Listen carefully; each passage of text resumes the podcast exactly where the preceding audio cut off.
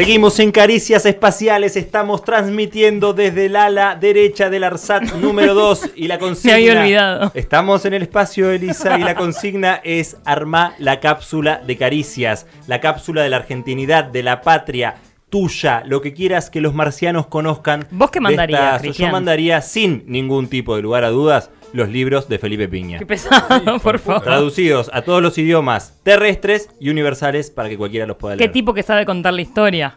Historias de nuestra historia. Me reencontré con ese gran amor eh, este, esta semana. Escuché un podcast de él. Innecesario todo esto. Impresionante como siempre. Ah, Eh, recordamos la cápsula de caricias. Luego te voy a preguntar qué mandarías vos, pero antes, Elisa, llega el momento. Del segundo medita, mejor historiador de la Argentina. Pisándole los talones a Felipe Piña, quien ya tiene una carrera de décadas.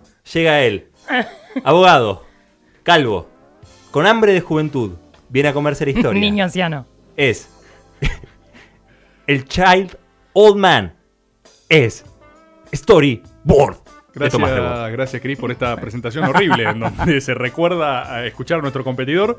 Eh, hoy efectivamente, dado que estamos en un Caricias Espaciales, eh, voy a hablar de la Guerra de las Galaxias, pero de la verdadera Guerra de Apa. las Galaxias, que fue la denominación de una política oficial de Ronald Reagan. Así que vamos a llegar a eso, pero primero digo hay un par de cuestiones de contexto, ¿no? Lo tienen obviamente a Ronald Reagan. Hay muchos paralelismos de Reagan hoy en día con Trump. Eh, Muchos porque Trump obviamente lo evoca, ¿sí? Trump se plega a esa imagen de Reagan. Reagan fue, junto a Thatcher, un poco esta revolución neoliberal de un nuevo sentido de época, eh, full neoliberalismo. Pero aparte de eso había una cosa muy carismática y chabacana, ¿viste? Sí. Reagan venía del espectáculo, era actor de Hollywood. Él siempre lucazos y Lucazos. muy buen pelo. Muy buen pelo, Muy buen, look, carisma. Mírense unos videos de Reagan, ahora les voy a contar algunos en particular, pero es una cosa de full imagen, full estética Sí. eh, y Arnold Schwarzenegger eh, por doquier, ¿viste? Esa, esa onda, esa vibra. Eh, después los paralelismos son un montón, digo, la campaña Make America Great Again es de Reagan. O sea, Trump la reutiliza, pero ese esloganazo es el mismo que el de Reagan. Eh, lo mismo con las cuestiones de las referencias culturales, hay un poco también de los delirios, de esta cosa medio de decir la posta, del trato cercano. Para una idea, eh, Reagan es un tipo en cuya biografía uno ve que él aprende de muy chico a contar historias. Había una cosa de pasión por contar cuentitos, dice que lo saca de su padre, tiene un paso por la radio primero, después termina en Hollywood eh, y el chabón termina siendo presidente. Y había algo muy habitual en Reagan, que es que utilizaba permanentemente referencias cinematográficas para gobernar, para los discursos, o sea, una cosa bien de empoderamiento de la cultura yankee, Claro. la cultura mainstream, que sabía que con eso impactaba emocionalmente. Pero digo, eh, no solo impactaba, también entraba en burradas el chabón. O sea, hay una vez que daba un discurso en el Congreso de la Medalla de Honor narrando una historia heroica de un soldado americano en la Segunda Guerra Mundial, eh, como si fuese un hecho cierto, y era mentira, era algo de un episodio de A Wing and a Prayer. O sea, una cosa que. eh, Bueno, ficción, realidad. Claro, el chabón ¿Qué importa? vivía una cosa así. Mi- un- por ejemplo, en un momento hubo una toma de rehenes americanos en el Líbano y el chabón tiró, anoche vi Rambo y ahora ya sé qué es lo que hay que hacer para la próxima vez que esto ocurra. O sea, había una cosa muy de... uf, Mitología, lo que hablábamos antes. Sí. En vez de mitología griega, mitología yankee. Vivir en la frontera de la realidad medio que permanentemente. El gran pez. Sí, sí, sí, una cosa por ese lado. Eh, bueno, Guerra Fría, ya saben, ¿no? Post eh, Guerra Mundial, división del mundo, bloque eh, soviético, bloque occidental norteamericano. Del otro lado estaba Gorbachev. Podríamos hablar 10 horas de Gorbachev, del tipo con la mancha en la cabeza, la perestroika, de abrir la URSS. No es el punto de este ¿sí? Pero sí sabemos que del otro lado había un tipo que empezaba a ver con más buenos ojos una cosa de diálogo y apertura un cierto paralelismo posible también con lo que le pasa a Trump con el norcoreano, Kim. Jong-un. ¿Por qué? Eh, ¿Qué hace Reagan? Reagan eh, asume con una retórica hiperdemonizadora del comunismo. O sea, Reagan viene como el libertador del último mundo libre. O sea, lo que los demócratas no se animaban a hacer. Yo vengo de verdad a ganarle al comunismo.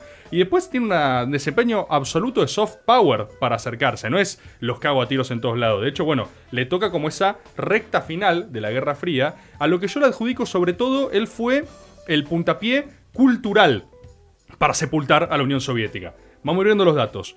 ¿Cuál es el dato o cuál es el eje que más me interesa de esto? La carrera espacial.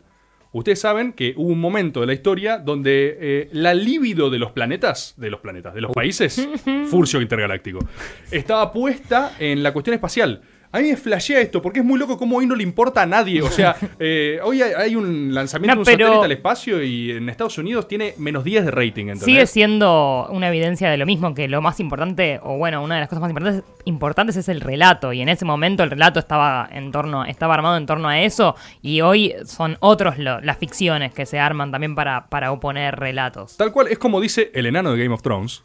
Que Otra cosa que no vi, pero en te voy a decir, una- ajá. En una cita, una gran cita que tiene de Game of Thrones, dice, es un acertijo, ¿dónde creen que reside el poder?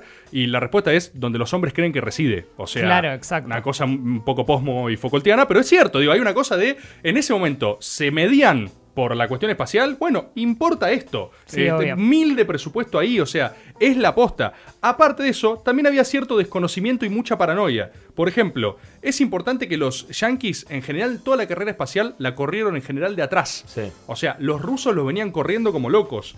Después está la famosa frase esa del lápiz, ¿viste? De los, los yankees tardaron no sé cuántos años en sacar una lapicera que escriba en el espacio, los rusos llevaron un lápiz. Es mentira. Eh, no- no, los dos No. trataron de hacer lapiceras y lápices, o sea, es una boludez, es un refrán.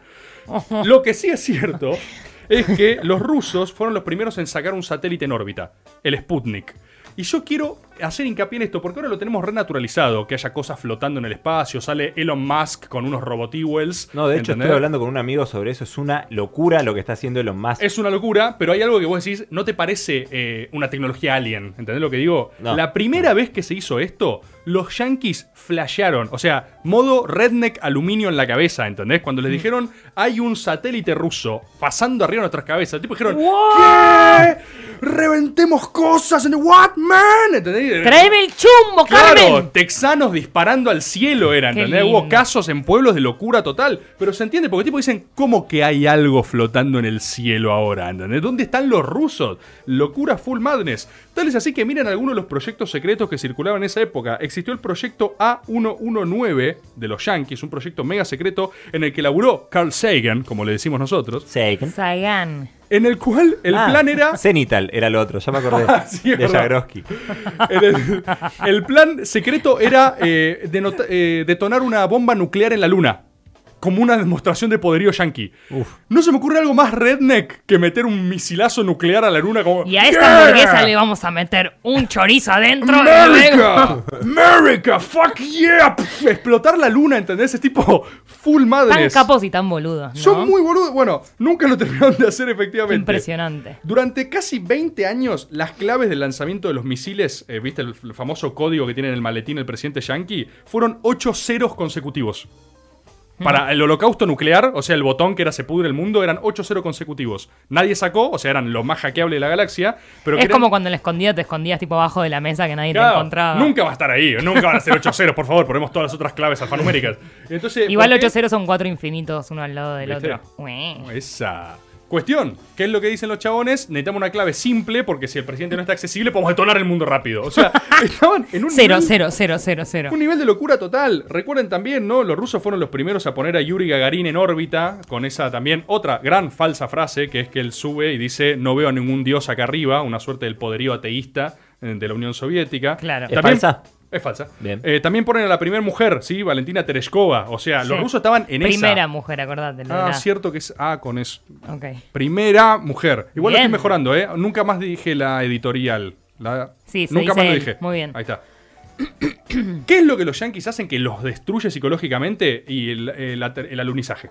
O sea, venían todos Y- orbitando, pero cuando el chabón camina en la luna, eh, ahí los soviéticos se desploman. Además, además de algo que podríamos denominar la estrategia por abajo de Reagan. ¿Por Era qué? por abajo, Reagan. Era por abajo Reagan. Che, hay un- me acabo de dar cuenta de algo. No hay una bandera del mundo. ¿Qué? No hay una bandera del mundo. Bienvenida, o sea, Elisa. dije- Sos gente. Es la cosa más cristian que dijiste desde que te conozco. ¿Qué es Sí, una pero- bandera del no, mundo? porque dije, che, qué World fuerte también flag. para un ruso en ese momento ver la bandera en la luna de, de Estados Unidos. Y después dije, pero ¿y qué bandera van a poner? Obvio. No hay una bandera del mundo. Sí, y si hubiese una bandera del mundo, nadie la pondría tampoco, ¿entendés? Sí, O sea, el mundo ha llegado aquí. no, si hay una bandera del mundo, por definición a nadie le importa. Es como hinchar. Abono. Es- sí, abono, bono por la bandera del mundo. Por favor, es- Elisa, es Ay, es espiritualmente que lo contrario a lo que quiero contar criada por dos hippies. También esto hay que entenderlo. Elisa, sos gente y el próximo proyecto de la gente va a ser hacer la bandera del mundo. Insoportable. Atención. La bandera del mundo Gracias. sale desde Caricias. Gracias. Para vos, Elisa. Alguien que estaría completamente en desacuerdo con esto es justamente Reagan. O sea, lo que yo quiero contar de que Make dice. the world great, great again. Sí, el chabón tiene una serie. eh, recomiendo esto para usuarios de YouTube. Sí, YouTube. ¿cómo? Ya. Pongan Ronald Reagan y pongan chistes sobre comunistas. Hay videazos de Ah, Reagan. stand-ups. Sí, sí, sí. Reagan Bien. hacía stand-up. O sea, es el presidente. Lo que hace Trump también. Hablando de lo mismo, cadena nacional, pero con una clase, con una categoría. De hecho, les traje algunos chistes de comunistas de Reagan para disfrutar acá. Pero esto lo- Como que tomó, quiero que tomó se un giro entienda. inesperado esto, Sí. Rufo. Era, Quiero que se entienda qué es lo que decía el presidente, ¿entendés? Es tipo, habla Alberto Fernández, eh, voy a contarles unos chistes, ¿sí? Eh, Resulta radicheta. que viene es, es así. un italiano. ¿Qué decía Reagan? Va, pegan el palo, ¿eh? Dice, un ruso va a la KGB a decir que perdió su loro. Así arranca el chiste, lo cuenta Reagan en cadena Y nacional. La KGB le dice, pero señor, ¿por qué no se lo cuenta a la policía de su Claro. barrio, de su manzana? ¿Por qué viene a la KGB a decir que perdió Ah, el loro? bien. Lógico, lógico. Eh, tiene cierta coherencia el chiste por ahora. Y el ruso le responde, no, no, es que quiero que quede claro que yo no tengo nada que ver con lo que está diciendo ese loro, ¿eh? Chiste. Chiste de comunistas. Yo, otro, chi- otro chiste de Reagan. humor capitalista. Hay tres perros. Sí. Sí, Un perro yanqui, Sí. Un perro polaco, ya me gusta esto. un perro soviético. Esto Sí. es el presidente de Estados Unidos en cadena nacional. No es una exageración. Sí. Dice, el perro yankee los invitó a sus amigos polacos y soviéticos a visitar los Estados The Unidos. Y le estaba contando un poco cómo eran las cosas, los usos y costumbres Sí. perro del lugar. Sí. Entonces, en un momento, el perro yankee dice, bueno, la onda acá es que vos ladrás, ladrás, ladrás hasta que alguien te tira un cacho de carne, ¿no? Claro. A roast beef. El polaco, es un pelotudo. el polaco eh, responde con mucha certeza que es carne. ¿Sí? Ay. Hijo de puta. Este, El presidente de los Estados Unidos, riéndose de los polacos. de la pobreza, ¿Qué básicamente. es Qué carne? locura. Bien. El soviético preguntó, ¿qué es ladrar? Ronald Reagan, cadena nacional. ¡Yo! Un chistecito más. Uy, Rolando. Me gusta que le pongas el. Un chistecito más, por favor, dame un par de efectos de sonido. Un chistecito más. un soviético cuenta a Ronald Reagan quería arreglar su auto. Sí. Así que va al mecánico. Lógico. Le dice, bueno, estos son los problemas, que sé yo. El mecánico le dice, no, mira, esto es sencillo, lo podemos arreglar. Más o menos en 10 años está listo, así que pasa a buscarlo, ¿no?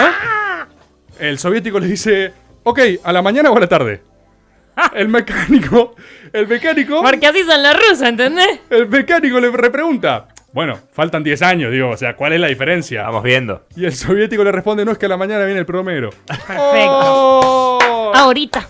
Ronald Reagan. Última cosita que quiero contar, y es lo que titula este storyboard, La Guerra de las Galaxias, es que hubo una política oficial del presidente presentada frente a los americanos, cadena nacional de vueltas, esto es posta, que fue eh, nominada como Guerra de las Galaxias. Reagan, esto pasó de verdad, presentó la iniciativa de defensa estratégica. Que era, en ese mismo discurso, Reagan dice cosas como que la Unión Soviética es el imperio del mal, Sí. ¿sí? El imperio del mal, y dice, si se me permite robar una frase de una película, la fuerza está con nosotros. Uf. Ronald Reagan, Eso ustedes- yo tengo clarísimo que es de Star Wars. perfecto, al fin. May the Force be with you. Ronald Reagan hizo un ¿Sabías esta discurso, un discurso entero con clave Star Wars. Poneme música Star Wars, por favor, si la encontrás ahí. Che, igual te sale, Elisa. Es una canción de boca. Bueno, a Es mí me como la que canta el avestruz. ¿no? Es la misma del Ñandú. Reagan dice, lo nuclear ya fue. Ahora lo que vamos a hacer nosotros, los Estados Unidos de América, es salir de esta situación en la cual nos amenazamos nuclearmente. Vamos a generar un sistema de satélites láser que Se van va a flotar sobre Es. Estados Unidos. Es full Menem a la enésima potencia. Calculado eh, que si destinaba un, la mitad del PBI norteamericano del año, iba a poner Es dos un montón, satélites. hermano. Muchísimo. Un- satélites en órbita con, escucha esto, mega rayos láser, literal, Ronald Reagan, presidente de Estados Unidos, que neutralizarían cualquier ataque misil que viniera con rayos láser desde los cielos. Claro, desde el es un espacio. cinéfilo gobernando. Loco, completamente loco, ¿entendés? Eh, esto Robert McFarlane lo llamó el mayor, la mayor operación de engaño de la historia por un presidente. O sea, el tipo dijo esto, ¿entendés? E Imagínate técnicos militares, estoy diciendo, Porque qué no conoce mierda, Argentina hace mucho. Se va a licitar. ¿Qué mierda hay que salir a hacer? Vos eras un milico, estabas en tecnología y decís, esto no se puede hacer. O sea, no hay satélites que lanzan Es rayos láser. bullshit. Esto fue tan real, digo, esta propuesta real le impulsó tanto y a John le gustaba. Él decía, Sí. lo vamos a hacerlo, vamos a hacer satélites láser. De hecho, en una. Era un falopero. En una cumbre con. Eh, Coso, con. Ay, se me fue. Gorbachev. Eh, El otro, o sea, venían llevándose más o menos bien. Y Gorbachev lo último que le pide es, che, bueno, ¿y podés eh, desmantelar? O sea, Gorbachev le dice. ¿Se la creyó? Claro, Gorbachev le dice, che, bueno, y lo de los rayos láser no va más, ¿no? O sea, no, no profundicemos con la guerra de las galaxias. Eh, y Reagan se niega. O sea, el chon dice, no, no, no, eso no se toca. El, el esquema de satélites invencible láser Chamullero yankee fabuloso. va a suceder. Hagas lo que hagas. Impresionante. Después, efectivamente, terminó el mandato de Reagan y junto a George H.W. Bush, eh, Gorbachev declara el fin de la Guerra Fría. Esto fue ya después en otro mandato. Alguna vez hay que hablar de Bush padre, eh, que es algo así como el último republicano. Es una figura que no tiene nada que ver con el hijo. eh, nada que ver. Anticipo eso para Storybirds venideros Planta la semilla de Bush. y me retiro. Adiós. Adiós y gracias.